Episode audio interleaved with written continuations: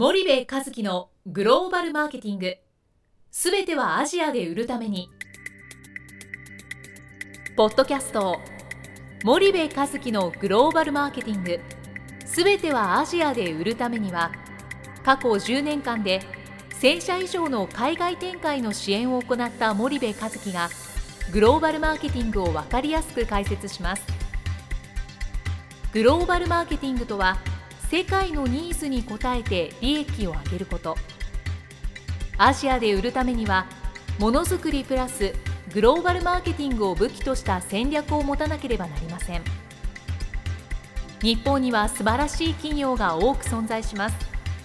その企業とともにアジア市場を目指したい。再びジャパンアズナンバーワンと呼ばれる時代を作りたい森部和樹はそんな思いを持ちながらこの番組を皆様にお届けいたします。こんにちはナビゲーターの東忠夫です。こんにちは森部和樹です。じゃあ森部さんあの久々にあの、はい。海外での収録になりますけど、はい。今現状どこにえいるのか。ーはい。あのー現在ホーチミンにおります。ホーチミン、はい。ベトナムのホーチミンに、はい。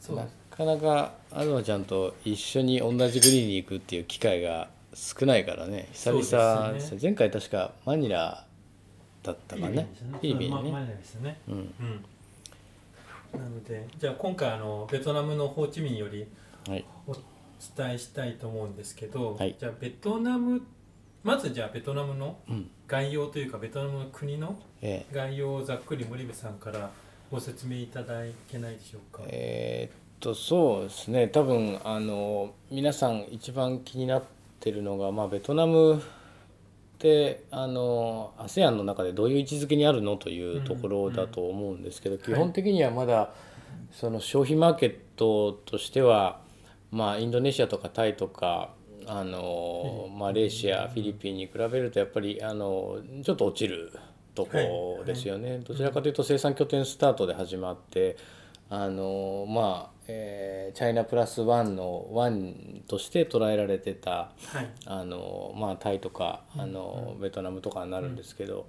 そういう位置づけで始まった国で、人口としてはまああの8700万人ぐらいかな、あの2050年ベースで1億人突破するなんていうふうに言われてますけど、でえっと確か平均年齢が28歳ぐらいなので、えー、とフィリピンの23歳とかと比べると、えー若干高めですがまああのタイも確かあインドインドネシアかインドネシアは確か28歳ぐらいだったんで、同じぐらいですよね。でまあ、首都はハノイなんですけど、まあ、経済の中心地は、まあ、ホーチミンですよ、ということで大体ホーチミンの人口が700万人超えぐらいですかね。ですね。ハノイが650万人超えぐらいだったと思うので、でえっとね GDP はまああのまあ1人当たりの GDP の方がいいかな。1人当たり GDP は大体平均で見るとあの1500ドル、えーぐらいを、はい。お推移ずっとこうしてきたんだけど最近2000ドルぐらいまで、えー行ってますよ。と。はい。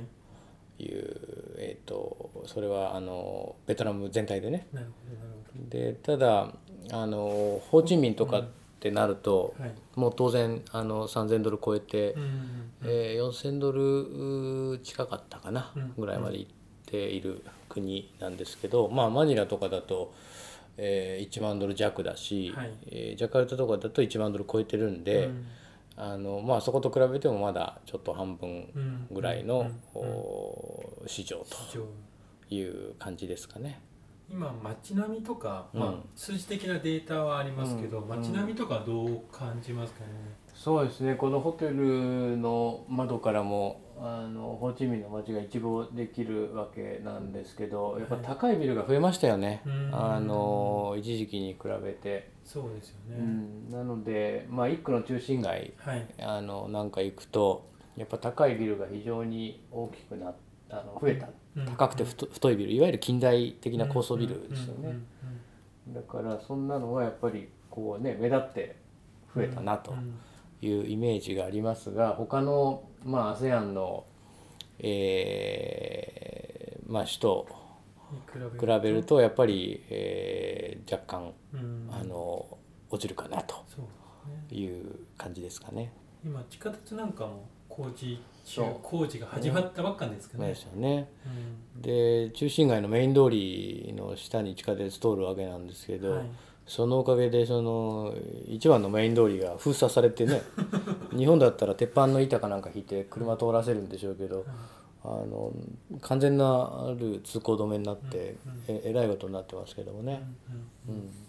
そういう少しずつ変化をそうですしているうん街ではありますそうよね。ですね。だからこれから、あの非常に 魅力的なんじゃないですかね。まあ、はいベトナムブームってまあ1980年代からまあ何回も来てるんですよね。そうですようね。ん、来ては静まって来ては静まってまあこれの繰り返しなんですけどまた今ちょうどベトナム来てるんでねうんうんマーケットとしてもこれから大きくなっていくマーケットだと思いますんで非常にあの注目すべき市場じゃないかなというふうには思いますねなる。ほど。森部さんのねさっき言った、まあ、うん。ASEAN なり、うん。アジアの中でのベトナムの位置づけっていうのは、うん。今後どうなっていくよううん。な感じを受けますか、うん。そうですね。まあ位置づけまあプライオリティとしては、はい。上位12じゃないですよね、うん。やっぱりそのホーチミン攻める前にジャカルタ攻めるうん。バンコク攻める、うん。マニラ攻めるっうんていうのがあるし、はいまあすでに近代化してるあのクアラルンプールシンガポールっていうのはまあ別にしてもはい。ASEAN だとやっぱりあのそういう位置づけですよね。うん。でまああの人口もねインドネシアのその3億超えますよとかね、あのフィリピンの1億5,000万超えますよとかっていうところまではうん。まあいかないわけですから、まあそれでも1億人行くのでねあの決して無視はできないんでしょうけども、まあそのプライオリティが一番高いかっていうとまあそうじゃないと。あと一つあの、ん。まあ街並みを見て10年前だと日系企業の看板がうん。結構あったんですけうど、んうん。今中国系と韓国系がそうです非常にね目立つんですけど、うん。この辺の韓国勢っていうのは一つうん。日本企業が、うん。まあ、ホーチミンで何かをやるときうにん。一つ立ちはがはばかるうん。壁だような感じはするんですけど、うん。その辺はどうでしょうか？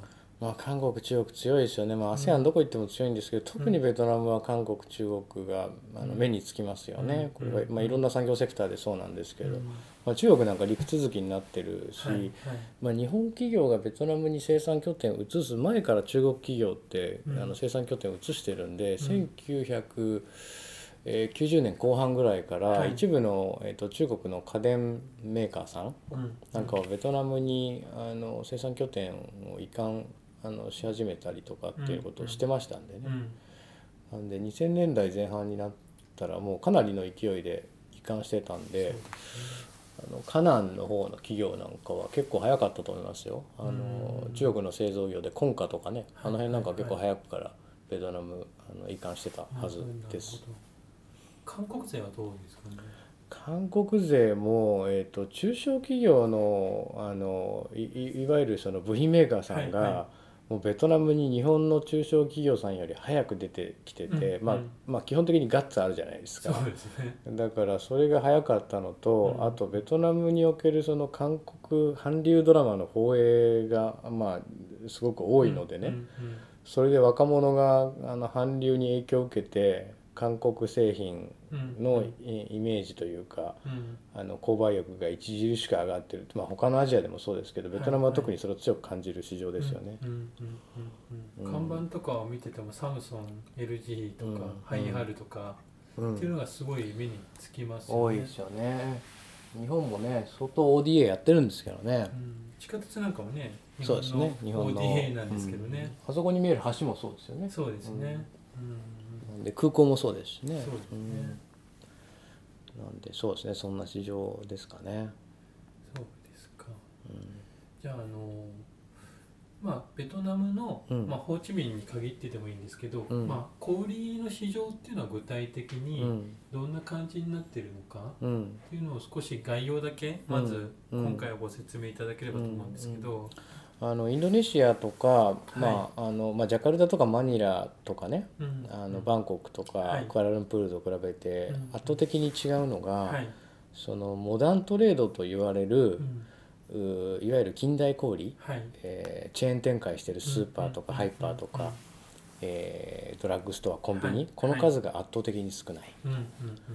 えー、と大体の数なんですけど、はい。ベトナム全土でもやっぱり数百なんですよねジャカルタとかだったらコンビニだけで1万とか、ね、そうです1コンビニで1万とか言ってますけどもあの非常にまあ少ない。ファミリーマートさんがまあいろんなあのごたごたの経緯がうん。ありましたけど、うん今こっちで56店舗ぐらいやってると思うんですけど、はい。あのまあ、コンビニでもそんなもんなわけですよね。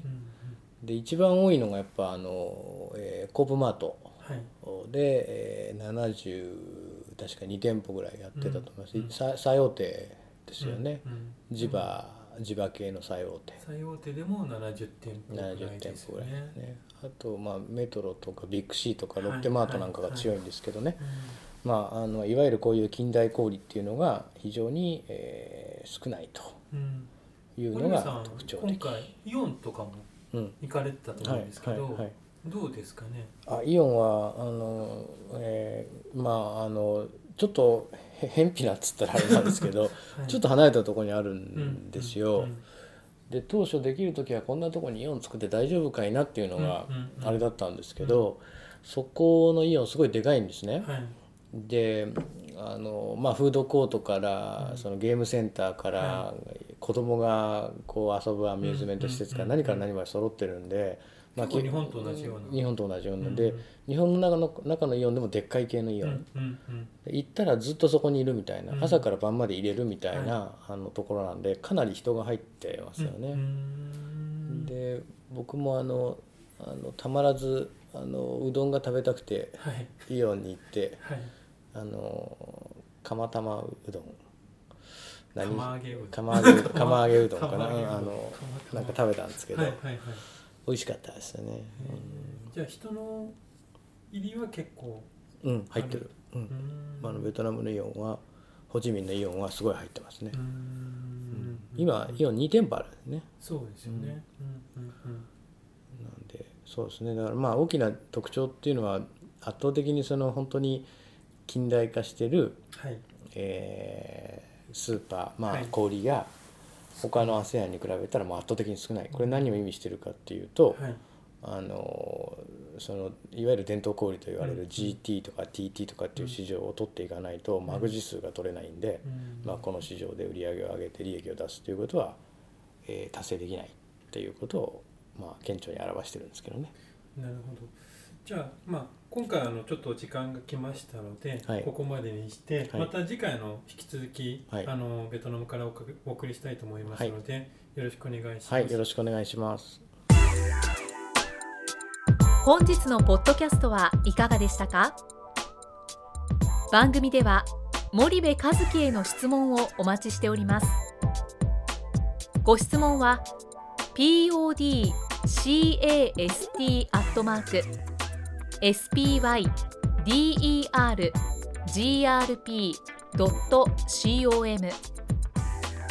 ポッドキャストアットマークスパイダー grp.com までお申し込みください。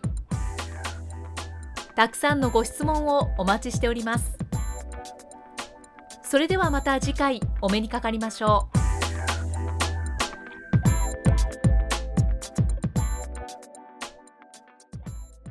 森部和樹のグローバルマーケティングこの番組はスパイダーグループの提供によりお送りしました。